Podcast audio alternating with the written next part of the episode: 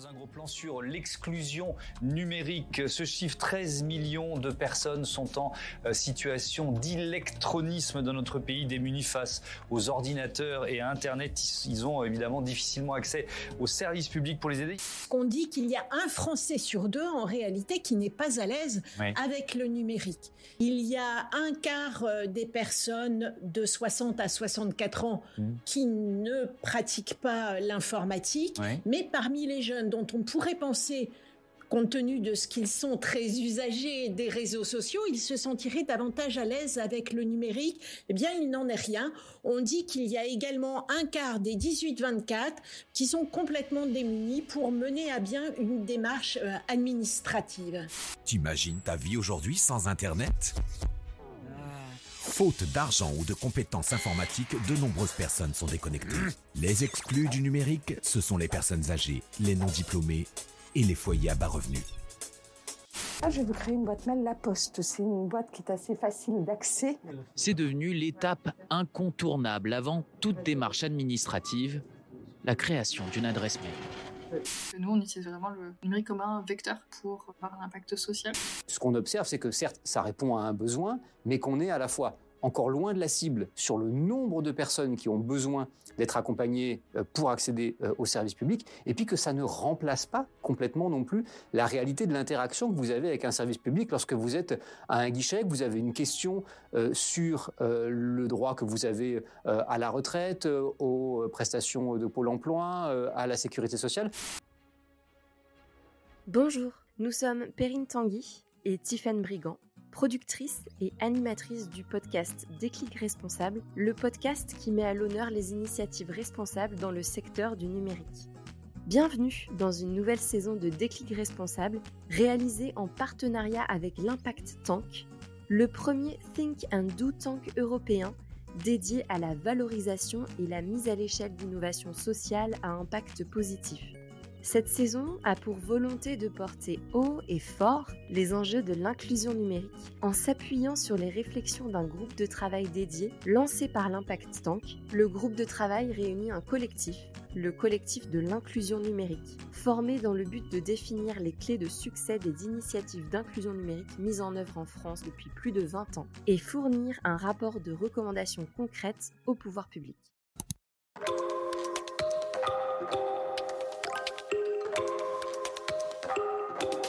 Déclic responsable.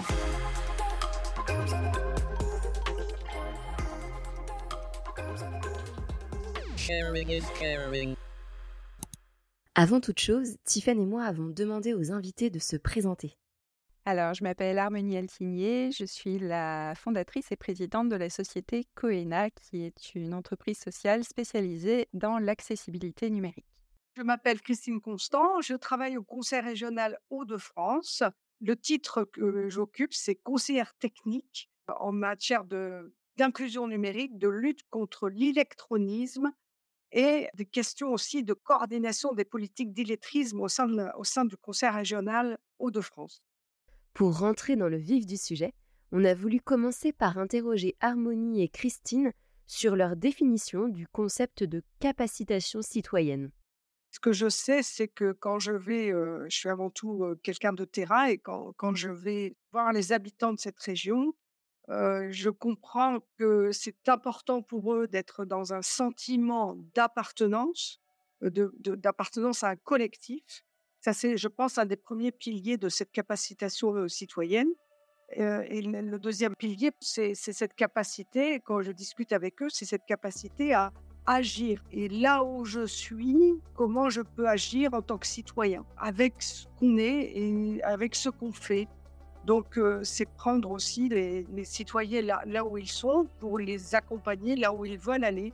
Et cette capacitation euh, citoyenne, ça part, euh, j'allais dire, dans tous les domaines, que ce soit bien sûr l'exercice de la démocratie, évidemment, euh, c'est ne pas subir son environnement, c'est agir sur son environnement, s'interroger euh, sur ce qu'on fait, notamment avec le numérique, sur la sécurisation de nos propres données, c'est comprendre euh, ce qui m'entoure, c'est aller chercher une information sur Internet, mais pas seulement aller la chercher, c'est la vérifier. Ça, ça fait partie d'une démarche et de cette capacitation citoyenne. C'est être pleinement ce que je suis et ce que je fais au sein, de, au sein d'un collectif qui s'appelle la société.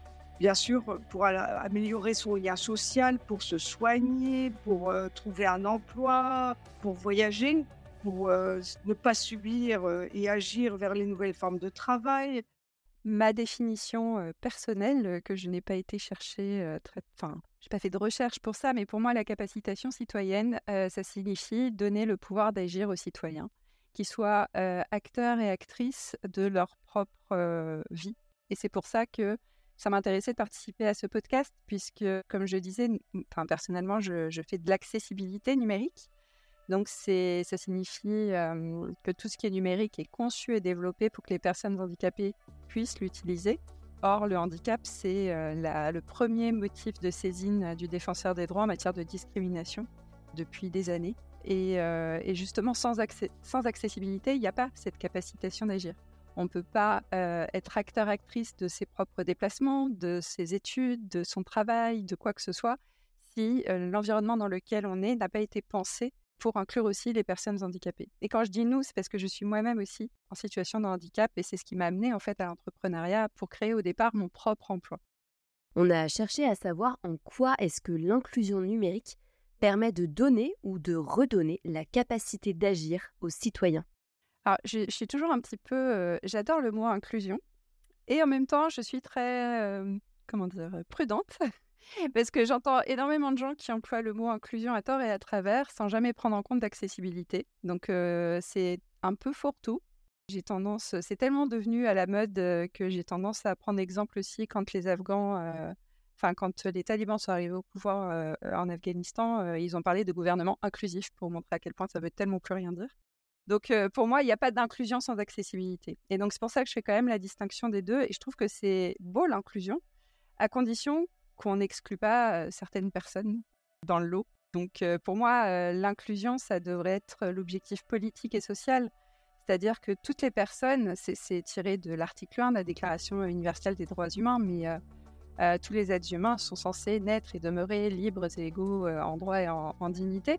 Sauf que comment on le fait si toute la société n'est pensée que pour certains, certaines personnes?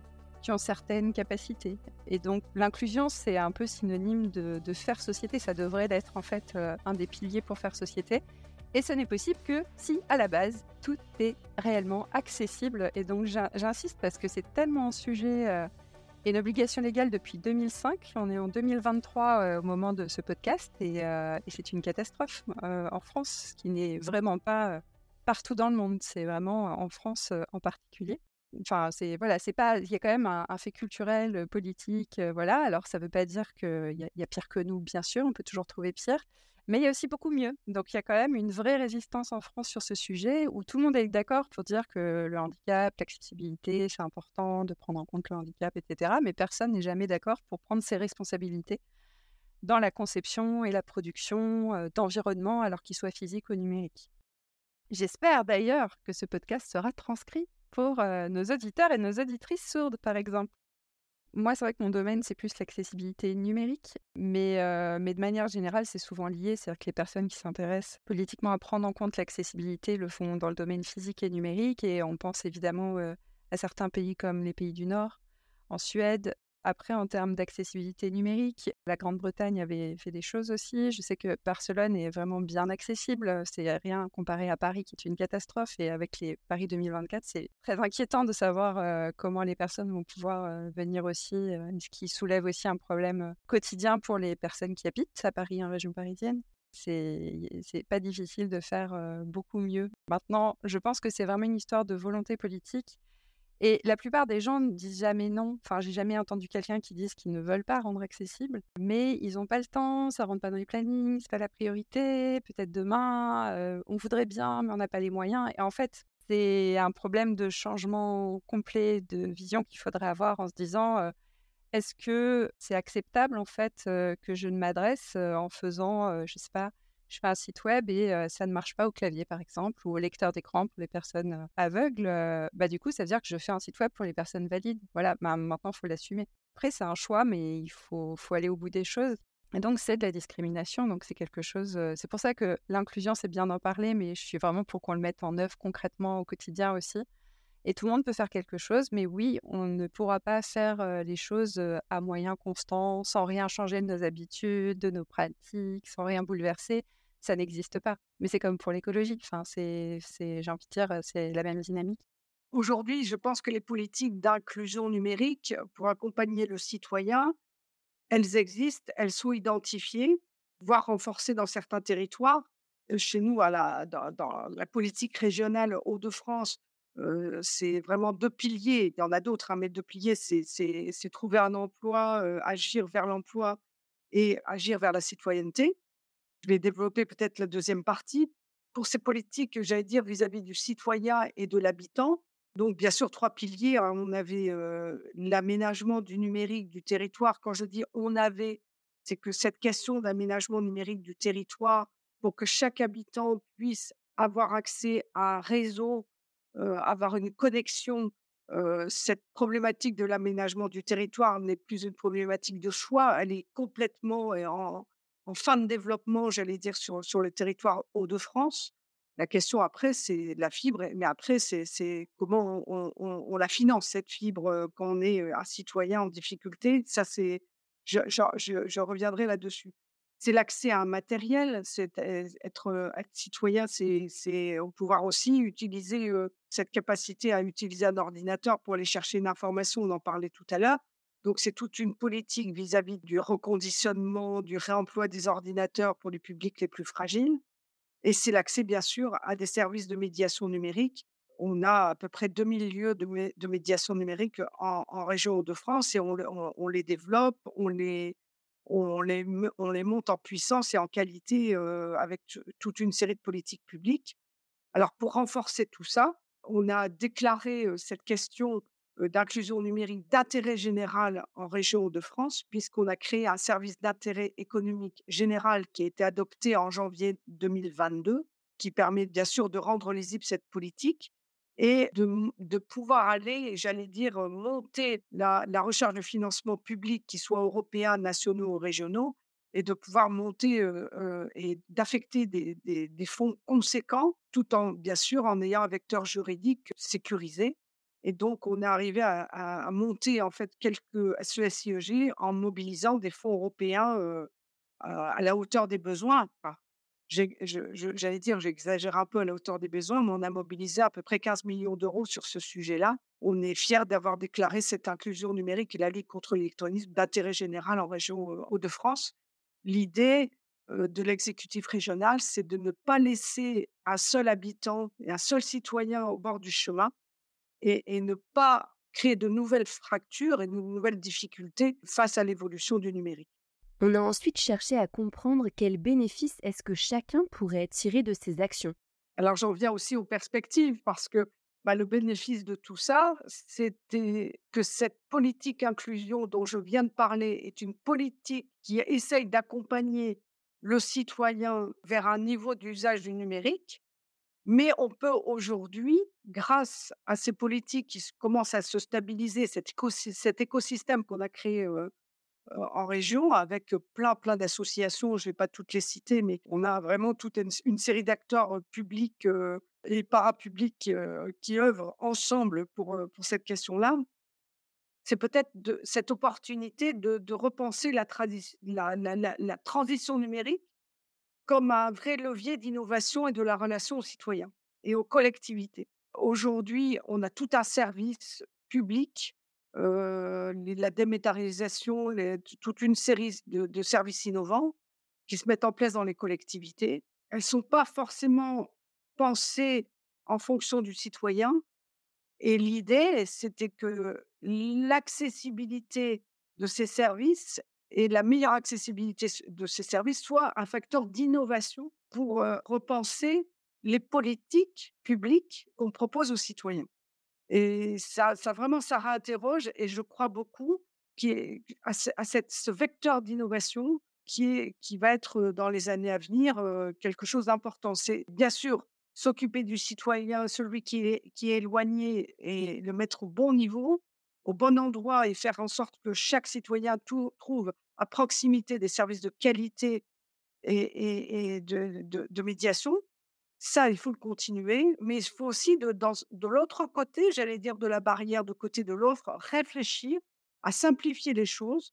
On parlait l'autre jour avec une collectivité d'avoir, nous, très concrètement, pour le citoyen, il a une carte déchets, une carte pour la cantine scolaire, une carte pour un autre service de la, commune. Pourquoi pas repenser les services de la commune au profit d'une simplification qui, permettrait au plus grand nombre de pouvoir accéder aux, services numériques. Ce facteur d'innovation, c'est une opportunité. Ensuite, c'est aussi peut-être maintenant que j'allais dire que toutes les structures, nous, en tout cas en Hauts-de-France, sont à peu près identifiées sur cette question-là, c'est de, de repenser comment créer bien sûr les communs numériques, une vision commune, donc dans une gouvernance commune. Ça permet, j'allais dire, d'aller encore plus loin vis-à-vis du citoyen. Et c'est pour ça qu'en région Hauts-de-France, nous avons créé en fait des feuilles de route du numérique. Il y en a une par EPCI. Actuellement, 70 EPCI ont, ont une feuille de route du numérique. Et l'inclusion numérique est dans cette feuille de route. Et donc, elle est pensée en même temps que le développement des services numériques de la collectivité, sur l'innovation, la gestion de l'eau ou autre.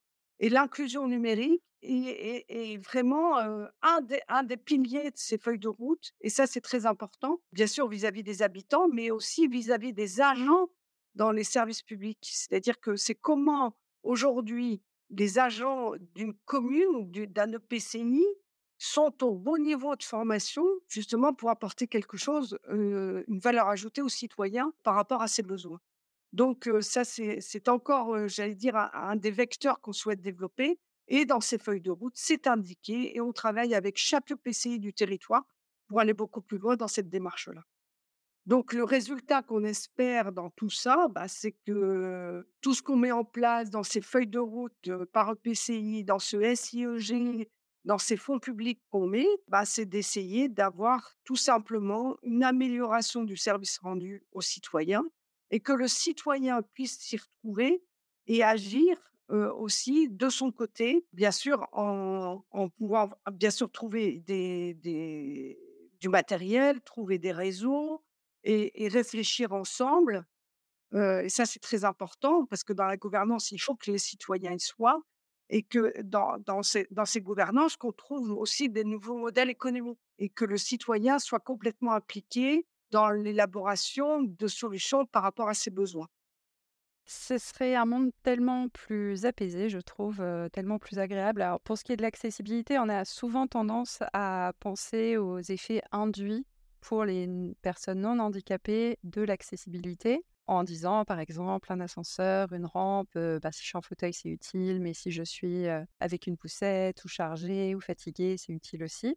Donc ça, c'est un peu le principe essentiel pour certains, utile à toutes et tous. Donc c'est le, concept de, conception universelle, design for all, donc qui bénéficie vraiment à toutes et tous. Donc de toute façon, voilà, c'est positif à chaque fois pour tout le monde. Mais, mais surtout, c'est vraiment une question, je pense aujourd'hui, qu'on doit se poser plus que jamais. Quand je disais tous les êtres humains naissent libres et égaux en droit en dignité, on en est là en fait. Est-ce que tout le monde devrait avoir les mêmes droits ou pas? Et là, la question, c'est dans quel monde on veut vivre. Et moi, j'ai envie de vivre dans un monde où tout le monde a sa chance et où c'est tellement plus agréable et plus riche de, découvrir d'autres façons de penser, d'autres manières d'interagir avec le monde et avec la montée aussi des, problèmes écologiques. On, passe, parle même de, donner des droits aux, animaux non humains. mais là, on n'en est même pas à l'égalité au niveau des humains. Donc, je pense que ce serait bien de repenser tout ça. Et c'est un énorme changement, c'est certain. Maintenant, il y a eu des, accords internationaux là-dessus. Donc, il y a une convention internationale qui s'appelle la Convention relative aux droits des personnes handicapées des Nations Unies, qui est une des plus ratifiées. Donc, il y a quand même un consensus sur le fait que oui, les personnes handicapées sont des êtres humains et oui, elles devraient avoir le droit, les mêmes droits que tous les autres êtres humains. Mais ça a un impact extrêmement fort qui est que la responsabilité, on est passé du modèle médical du handicap où en fait les, personnes qui avaient une maladie, une déficience, avaient un problème et on devait les aider.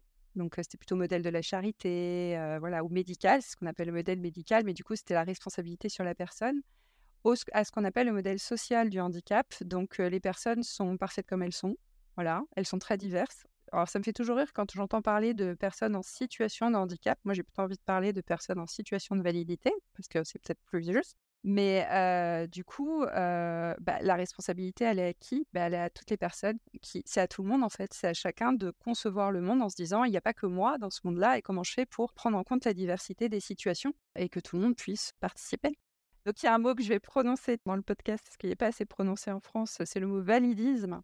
Donc, le, le validisme, c'est la discrimination à l'encontre des personnes handicapées. C'est justement quand on pense le monde pour et par des personnes valides. Donc tout est conçu là-dessus et du coup, si on ne rentre pas dans une espèce de modèle standard, alors qui n'est pas juste d'ailleurs en général, euh, il est aussi très masculin, très blanc, très jeune, euh, très valide, euh, voilà.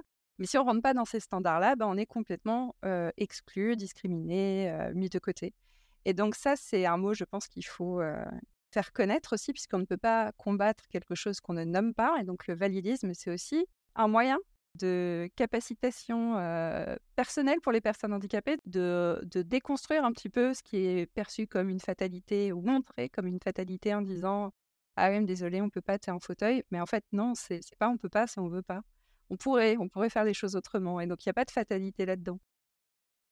Comme dans chaque épisode de cette série en partenariat avec l'Impact Sank, on a demandé à nos invités de nous présenter des projets coup de cœur qui vont dans le sens de l'inclusion numérique.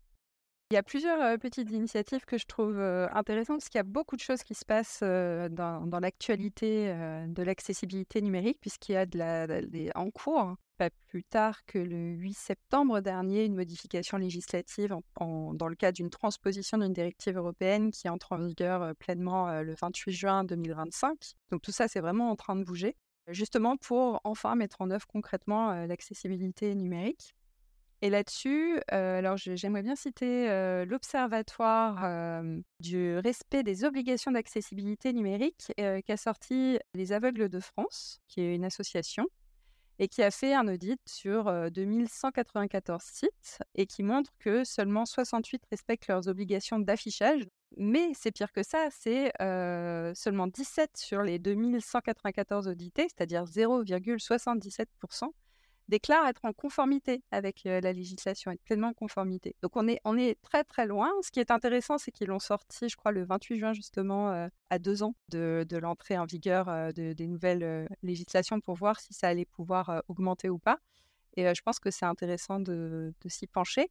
Et puis, J'en profite. Une deuxième, parce que c'est sorti il n'y a pas très longtemps, il y a un appel de l'association Valentin à 8 à se créer un compte, si ce n'est déjà fait, sur la plateforme citoyenne de la Cour des comptes pour soutenir deux propositions qui visent à intégrer le contrôle, parce que la Cour des comptes fait des contrôles, et d'intégrer le contrôle du respect de l'accessibilité numérique dans les missions de la Cour des comptes.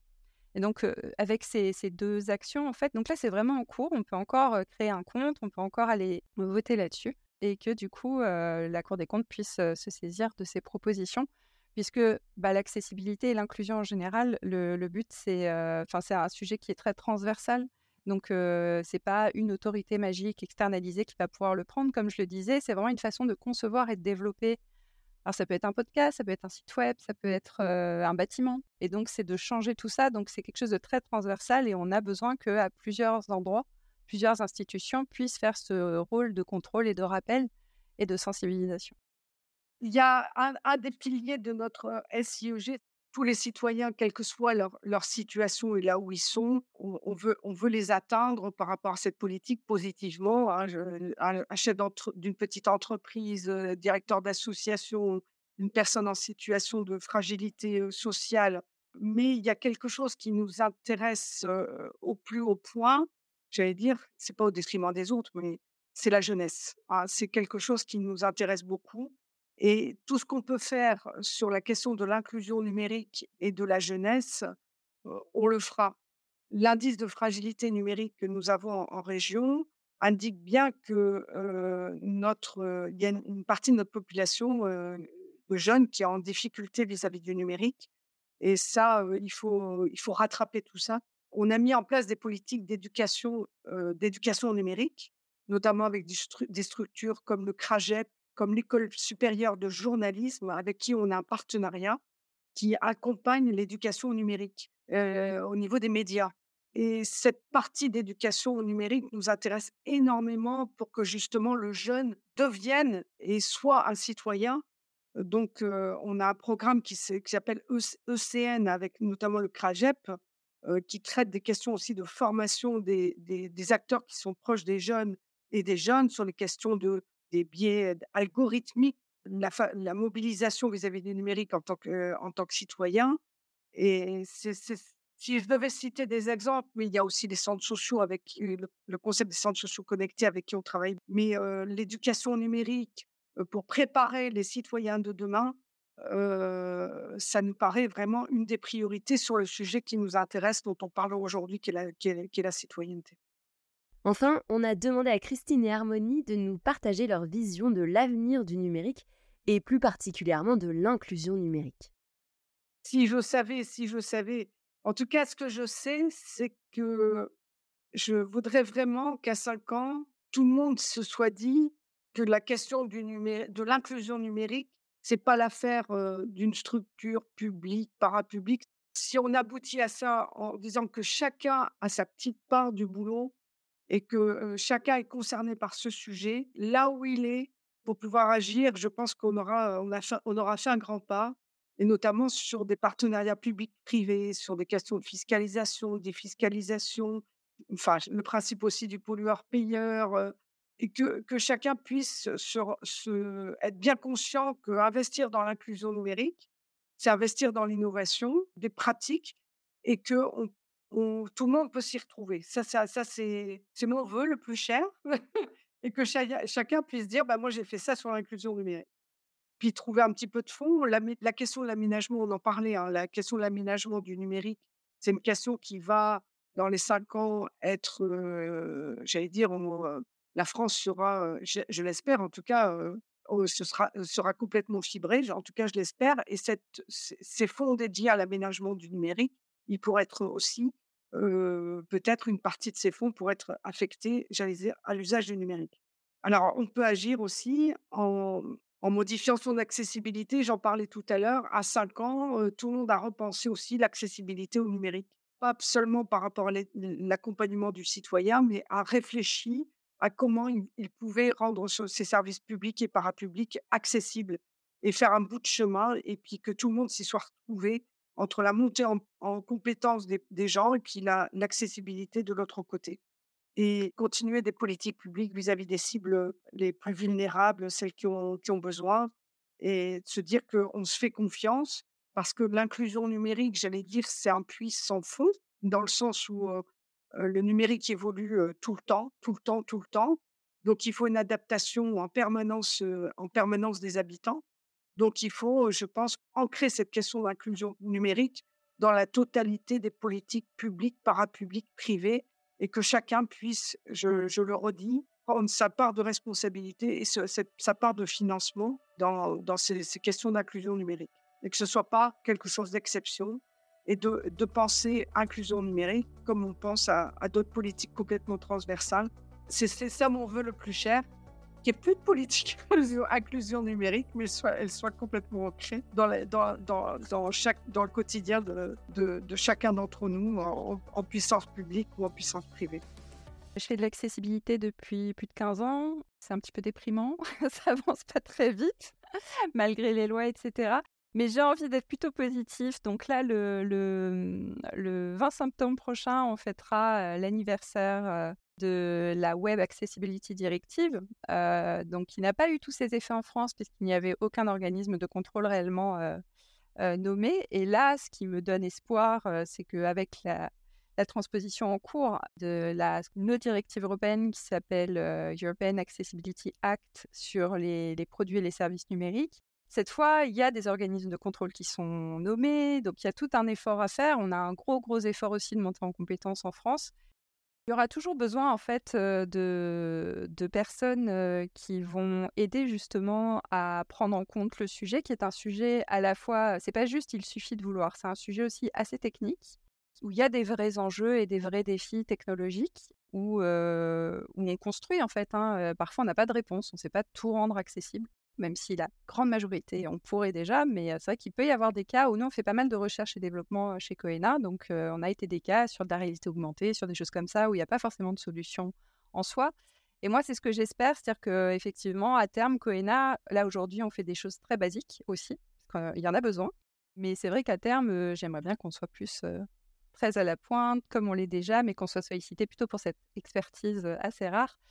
Donc, je pense qu'on existera toujours. Et d'ailleurs, bah, j'en profite, on va faire une, une levée de fonds prochainement pour ceux qui veulent soutenir avec We Good, donc une levée de fonds participative, justement pour essayer d'accompagner ce mouvement. Et je pense que c'est nécessaire que tout le monde s'approprie ce sujet, mais Coena, je pense, restera. On est sur des enjeux encore techniquement très complexes.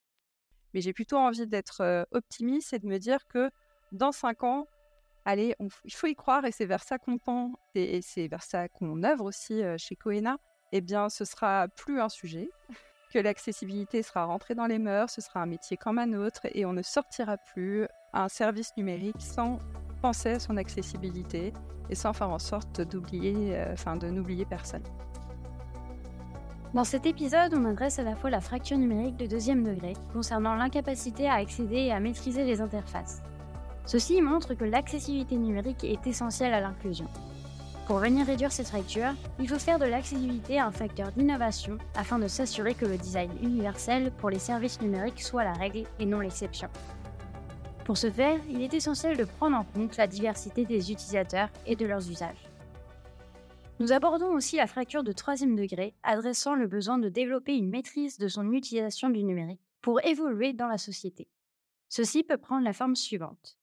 Savoir développer ses compétences et connaissances via Internet, développer un regard critique des contenus en ligne, protéger ses données, être en capacité de s'adapter aux évolutions numériques. Une véritable maîtrise du numérique donne une capacité d'agir dans diverses sphères de la vie.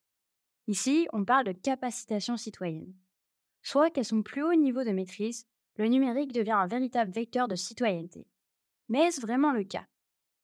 Comme l'explique Laurence Monnoyer-Smith, cette question fait débat depuis les années 90.